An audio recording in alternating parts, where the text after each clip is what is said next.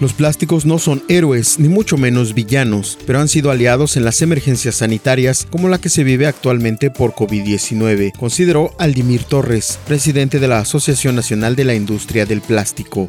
Entre los 10 estados donde personas privadas de la libertad han solicitado ser beneficiados con la ley de amnistía, se encuentra Quintana Roo, de acuerdo con datos de la Unidad de Apoyo al Sistema de Justicia.